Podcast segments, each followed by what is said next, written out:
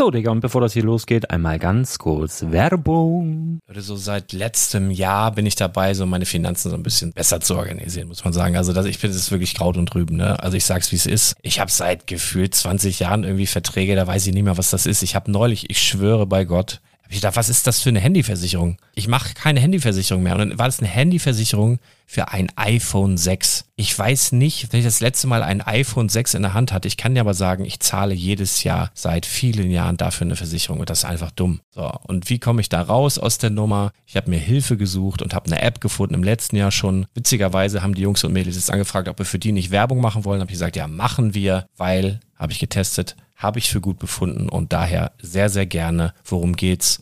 Finanzguru. Finanzguru ist erstmal eine kostenlose App. Die ist auch dauerhaft kostenlos. Es gibt dort so Plusfunktionen. Da kannst du dann für 2,99 Euro pro Monat das Ganze testen. Plusfunktionen sind zum Beispiel, also du hast so Features, kriegst so detaillierte Budgetanalysen, personalisierte Finanztipps, du behältst die Kontrolle über dein verfügbares Einkommen bis zum nächsten Gehaltseingang. Also das sieht in der Praxis so aus, du kannst deine ganzen Konten dort hinterlegen, es muss einmal so verknüpft werden, keine Ahnung, Sparkasse, Volksbank, du kannst aber sogar Kryptokonten hinterlegen, du kannst irgendwelche Aktien, falls du Aktiendepots hast, du kannst alles hinterlegen dort. Und diese App, gerade wenn es um so Sachen geht wie Gehalt oder so, macht auch so Forecasts so ein bisschen. Also die erinnert dich zum Beispiel auch dran, wenn jetzt eine neue Versicherung abbucht oder wenn die App denkt, dass da wieder was kommt, dann kannst du das überprüfen. Und wenn da irgendwas irgendwas aufploppt, also bevor es abbucht und da irgendwas aufploppt und du sagst, ah, das wollte ich aber nicht oder das wollte ich schon lange kündigen, dann kannst du in der App per Fingertipp sozusagen rechtssicher sogar dort Verträge kündigen.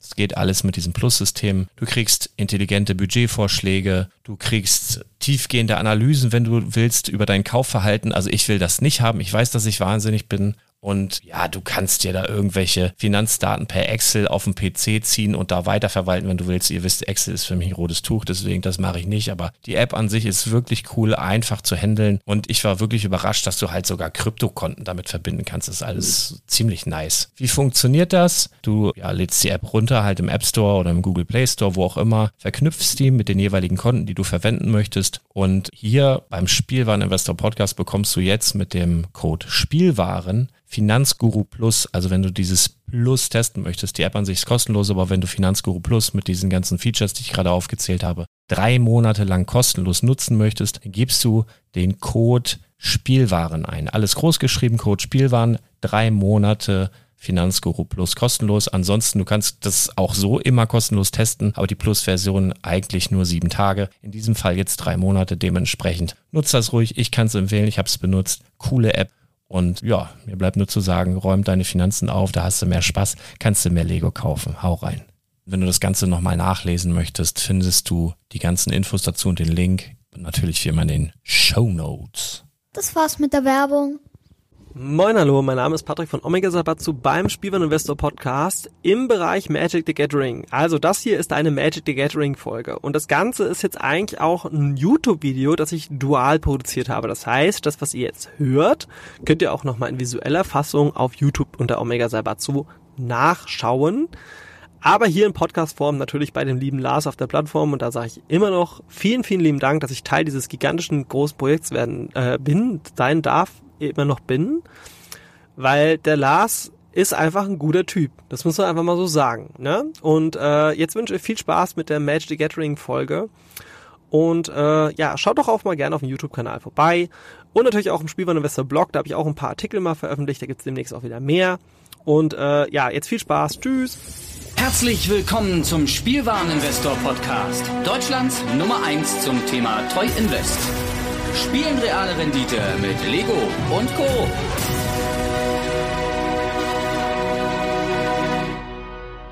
Moin hallo, mein Name ist Patrick von Omega Sabazo. Ich begrüße euch. Ja, es ist jetzt schon zwei Wochen her, seitdem das letzte Video erschienen ist. Und äh, ja, ich möchte heute über zwei Themen reden. Zum einen über das Banned and Restricted Announcement vom 28. September und die Folgen. Plus dass Wizards of the Coast aktuell von vielen Fans und auch Kritikern, ähm, ja, sagen wir es einfach mal so, gesagt bekommt, Magic stirbt. Ist Magic wirklich am Sterben oder ist es kompletter Quatsch? Fangen wir einfach mal an mit dem September Announcement und wie gesagt die andere Thematik am Ende des Videos.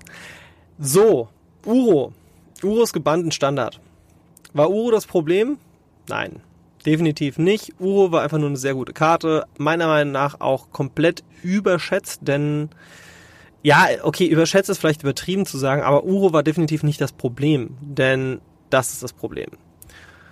Omnath, Locus of Creation, ähm, ist einfach meiner Meinung nach zu stark für dieses Format und in Kombination mit Lotus Cobra und hier wird halt auch noch gesagt, so ja, okay, die meisten Decks haben halt Uro gefeatured, aber warum bannt man dann nicht die zwei oder nur den? Ach ja, genau, weil er in Zendika Rising drin ist und man nicht möchte, dass die Produkt, die, der Produktverkauf gestoppt wird. Hatten wir leider schon zu oft. Und ja, was passiert jetzt mit Uro? Kriegt man den demnächst für 10 Euro? Nein, definitiv nicht. Ich möchte euch ganz gerne einen Vergleich zeigen, denn Uro ist für mich gerade ein Synonym zu Oko.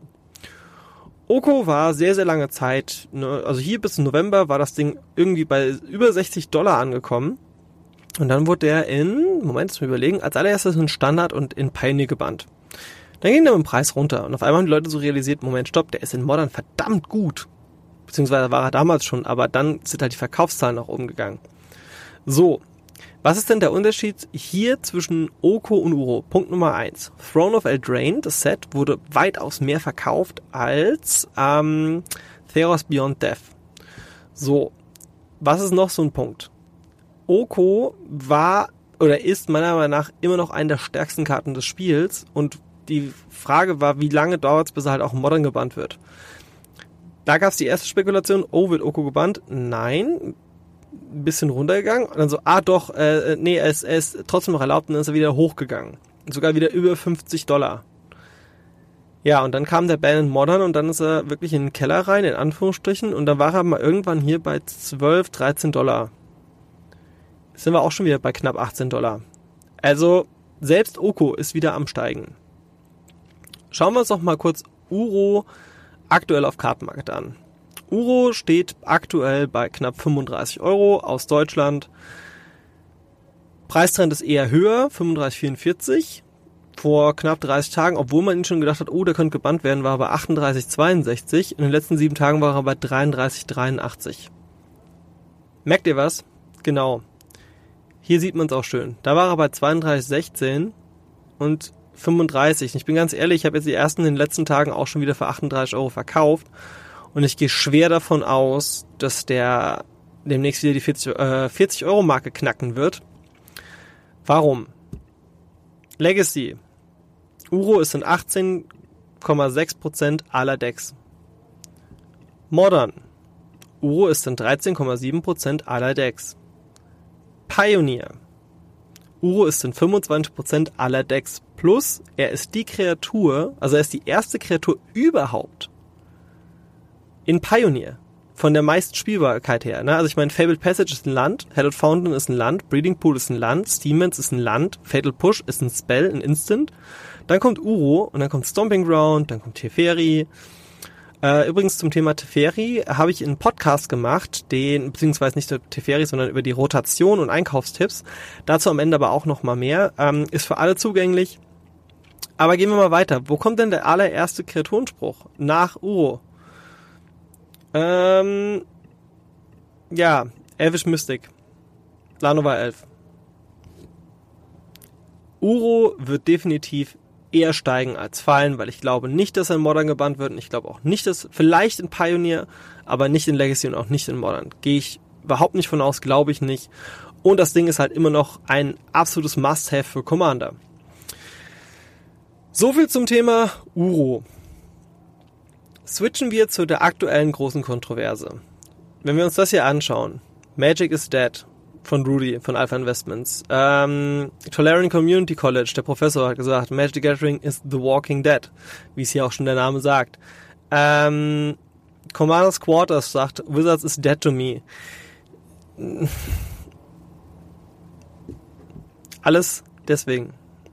Secret Lair Drop Series X The Walking Dead. Es wurde announced am 28. September, übrigens zeitgleich mit dem Announcement, dass Uro gebannt wird oder ziemlich kurz danach. Es gibt ein Crossover. Und das mit AMC's The Walking Dead, die jetzt in die finale Staffel geht und äh, ja, am Wochenende einfach, das wird bombastisch, das wird riesig. Viele Leute schauen immer noch The Walking Dead. Klar, die, die Goldphase äh, der Serie ist vorbei. Die ersten vier Staffeln waren phänomenal. Es gab unheimlich viele Spin-offs in verschiedenen Bereichen. Es gab Videogames, es, die Comics, daher resultiert ja, die Serie war ja ursprünglich, äh, war zuerst der Comic da und dann die Serie. Und wir können vom 4. in Klammern 5. Oktober bis 12. können wir dieses Set vorbestellen. Für 54,99. Und das auf der secretlairwizards.com Seite. Ja, was ist denn da überhaupt erstmal drin? Schauen wir uns mal die Spoiler an. Wir wissen bisher, Daryl ist drin, Glenn ist drin, Michonne ist drin, Negan ist drin und diverse Tokens. Ja.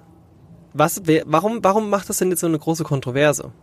Diese Karten wird es exklusiv nur in diesem Set geben, in dem Secret Lair Set. Plus, sie sind nicht silberrandig, das heißt, sie sind Eternal Format legal. Bedeutet, ihr dürft sie in Legacy spielen, ihr dürft sie in Commander spielen äh, und in allen anderen Casual Formaten. Und das macht momentan Leute ziemlich sauer, weil das sind alles legendäre Kreaturen. Das bedeutet, die sind offiziell Commander legal. Bedeutet, wenn ich Bock habe, meinen Glenn, The Voice of Calm, äh, Calm zu spielen, in Commander, der auch noch wirklich gut ist. Ne? Der kann nämlich nicht, wenn Kreaturen geblockt werden mit größerer Power. Immer wenn ein Gegner Schaden macht, kriegt man, zieht man so viele Karten, wie er äh, Stärke hat. Der ist richtig gut. Der ist wirklich gut. Und die Commander-Farben sind halt auch noch. Also ich könnte mir auch vorstellen, dass Glenn die teuerste Karte des Sets wird, mit zusammen Negan. Und diese Fähigkeiten, die die Karten haben, sollen unique bleiben. Das bedeutet, diese Karten werden exklusiv nur in diesem Set erscheinen und man wird an einem Commander-Table theoretisch gegen einen Negan oder gegen eine Michonne oder was auch immer spielen können. Und das stößt momentan der Community sauer auf. Warum macht Wizards das überhaupt? Ganz einfach Promotion. Die einen meinen, ja, okay, äh, ich habe mich in den letzten Tagen auch viel mit anderen Leuten unterhalten, äh, auch sowohl im größeren äh, Bereich, die recht großen Einfluss auf das Spiel haben auf dem europäischen Markt. Und den, ein paar Stimmen sagen, ja, momentan geht's Wizards ja gar nicht mehr so gut und bla. Und ich meine, aktuell in der Corona-Zeit geht's kaum einer Firma richtig gut. Aber, jetzt kommt das große Aber. Diese Kooperation sorgt dafür, dass TV Movie zum Beispiel. TV Movie berichtet über The Walking Dead, die Zombie-Serie, überrascht mit, mit diesem Crossover. Auf einmal tauchen auf ganz normalen weitflächigen Seiten, die jetzt nicht unbedingt Magic-Spieler halt aufrufen, oder natürlich, klar gibt's auch Leute, die auf TV-Movie gehen, aber die Zielgruppe ist hier eine ganz andere, denn es wird über Magic the Gathering gesprochen. Das heißt, wir haben Werbung in einem sehr, sehr, sehr äh, unangetasteten Bereich und das ist genau das, was Wizards möchte. Denn der Runtime-Plan der nächsten Wochen und Monate ist gigantisch. Der Anfang machte Arena als Arena rauskam und dann endlich aus der Beta raus war, äh, ging es dann endlich los. Arena war auch sozusagen zu Corona-Zeiten dann quasi da. Historic, bald wird noch ähm, Pioneer wahrscheinlich hinzugefügt werden. So, Arena hat schon mal einen großen Auffangschirm quasi gemacht für Wizards. Aber was kommt denn jetzt in nächster Zeit noch? Und jetzt kommen wir zu dem Punkt, was quasi Arena ist der Anfang und das Ende dieser Promophase ist das hier. Die Magic Gathering Netflix-Serie kommt äh, 2021. Dazu gibt es auch schon aktuell Platzhalter, ähm, wenn man sich das mal hier anschaut, 2021. Ähm, das wäre jetzt alles noch so, ja, okay, es kommt eine Netflix-Serie. Erstmal, Netflix hat einen gigantischen Einfluss, das wissen wir alle. Ne? Ich meine, ähm, gerade jetzt in dem Horrorbereich, eine Resident Evil-Serie kommt, äh, es gibt ganz viele Sachen, die exklusiv nur auf Netflix erscheinen, sogar gar nicht ins Kino kommen und allem drum und dran. Also Netflix ist schon gigantisch. So. Und hier steht's, die Russo-Brüder produzieren das. Und die haben zufälligerweise ähm, den erfolgreichsten Film aller Zeiten produziert. Übrigens auch noch auf Platz 5 der Vorgängerteil. Avengers Endgame und Infinity War. Ich meine, dazwischen liegt Avatar, Titanic und Star Wars das Erwachen der Macht. Also, ne, nur mal so. Das heißt, diese, dieses Projekt kostet Wizards of the Coast richtig viel Geld. Ähm, ja, was kommt denn dazwischen drin noch?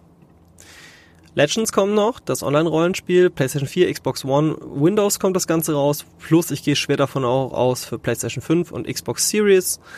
Ähm, die pumpen gerade aktuell richtig viel rein.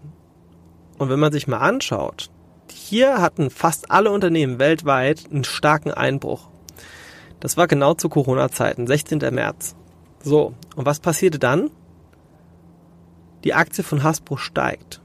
Hier war nochmal ein Abfall gewesen, das war im Mai, aber im Endeffekt kontinuierlich erholt sich die Aktie. So, und jetzt schauen wir uns doch mal den letzten Monat an. Hier war das Announcement von AMC's The Walking Dead und Wizards of the Coast. Und die Aktie ist gestiegen. Ja, sie ist nochmal ein kleines Stückchen runtergegangen, aber die Aktie war zwischenzeitlich bei 71,82 Euro. Unter anderem, weil auf einmal die öffentlichen oder beziehungsweise Medien, die normalerweise nicht über Magic Gathering äh, berichten, darüber berichtet haben. Bedeutet, die Nachfrage war höher. Und das bringt mich zu folgendem, zu folgendem Punkt. Wenn jemand sagt, dass Wizards of the Coast mit Magic Gathering mit dieser Kooperation Magic zerstört und das Spiel ist damit dem Ende geweiht, der hat keine Ahnung von Marktwirtschaft. Das ist eine sehr, sehr smarte Kooperation. Wizards of the Coast wird in den nächsten Wochen und Monaten noch viele weitere solcher Kooperationen machen. Es werden weitere Unique-Karten kommen. Und ich muss auch ganz ehrlich sagen, wenn ich mir dann Videos und Berichte und was auch immer anschaue und durchlese, in denen es heißt, Wizards of the Coast zerstört Magic. Wir sind in einem Wandel. Und eher gehe ich hin und akzeptiere, dass es weitere Karten gibt, die vielleicht jetzt nicht unbedingt in mein Spielstil passen. Dann muss man es einfach mit seiner Commander Group absprechen, ob das okay ist oder nicht. Aber ich finde es eigentlich schwachsinnig zu sagen, Magic the Gathering stirbt deswegen. Nein, Magic the Gathering wird wachsen. Die Netflix-Serie kommt. Äh, Magic Legends kommt. Arena wird, äh, kommt für Mobile raus. Ähm, es passiert so viel. Und wir werden noch ganz kuriose Kombinationen haben. Und ganz ehrlich, ich find's geil, dass Wizards diesen Weg geht, denn damit wird aus rein marktwirtschaftlicher Sicht das Produkt Magic the Gathering wachsen, immens groß werden und viel mehr neue Spiele generieren. Und das ist genau das, was wir wollen. Wir wollen, dass Magic wächst und nicht, dass es da bleibt, wo es ist. Weil, schauen wir mal zurück, Magic Gathering hatte für viele Jahre immer wieder einen Crash gehabt, es ging immer wieder nach unten und wieder nach oben. Aber im Endeffekt, ich weiß nur, ich war selbst so jemand, ich habe damals, als Mirodin rauskam, die neue Border kam raus, ich war total so, äh, alles scheiße, ich keinen Bock mehr drauf, finde ich nicht gut, das ist nicht mehr mein Magic und bla. Leute, jetzt mal ganz ehrlich, das ist der Grundstein, dass das wahrscheinlich noch viel höher geht. Ja, jetzt noch ein kleiner Hinweis. Ähm, ich habe einen Patreon-Kanal und da gibt es jetzt einen kleinen Bonus für euch. Denn auf Omega Sabatzo, also patreon.com slash Omega Sabatzo, ist es so, dass es exklusive Podcasts gibt für meine Patronen. Aber, jetzt kommt das große Aber, ich habe jetzt alle Lexikon-Folgen freigeschaltet. Das heißt, ihr könnt auf die Seite gehen und könnt ihr euch komplett kostenlos anhören, ohne dass ihr Patreon sein müsst. Und ja, hier erkläre ich Magic the Gathering. Es sind jetzt, glaube ich, schon insgesamt mehr als zehn Folgen zum Thema Lexikon. Jetzt habe ich zum Beispiel aktuell über die Rotation gesprochen in Standard. Dazu gab es noch ein paar Einkaufstipps. Genau, schaut doch einfach mal auf Omega Sabatsu, äh, patreon.com slash Omega Sabatsu vorbei. Ähm, Goldfishing, Netdecking habe ich besprochen, Resealing habe ich besprochen, ähm, Enemy Colors, also verschiedene Farben. Die Podcasts gehen teilweise von fünf Minuten oder äh, bis zu, glaube ich, eine Dreiviertelstunde ist der längste. Äh, hier waren auch 15 Minuten. Über die Fetchlands habe ich gesprochen. Schaut da gerne mal rein. Und äh, ja, wird mich auf jeden Fall sehr freuen. Jetzt zum finalen Punkt. Also, zum einen würde ich mich natürlich freuen, wenn ihr meinen Kanal abonniert, ähm, wenn ihr das Video liken würdet und ich habe es nicht vergessen. Ähm, es gibt in diesem Video jetzt noch, also es wird am Ende diesen, dieses Videos die Auswertung geben des Gewinnspiels. Das heißt, wenn ihr euren Namen am Ende jetzt hier seht, schreibt mir doch bitte eine Nachricht, egal auf welchem Kanal, sagt so, hey, ich habe an dem Gewinnspiel damals teilgenommen für die Arena Codes. Ähm, das war hier bei dem ähm, alle MTG Secret Lair Produkte, die bisher erschienen sind. Inklusive Gewinnspiel habe ich Arena Codes verlost für Exclusive Sleeves aus den Secret Lairs. Ähm, ja, da werde ich jetzt gleich die Gewinner bekannt geben. Zudem, wie gesagt, abonnieren, Glocke und ich sage vielen, vielen, vielen lieben Dank und mein Name ist Patrick von Omega Sabatsu. Bis zum nächsten Mal. Ciao.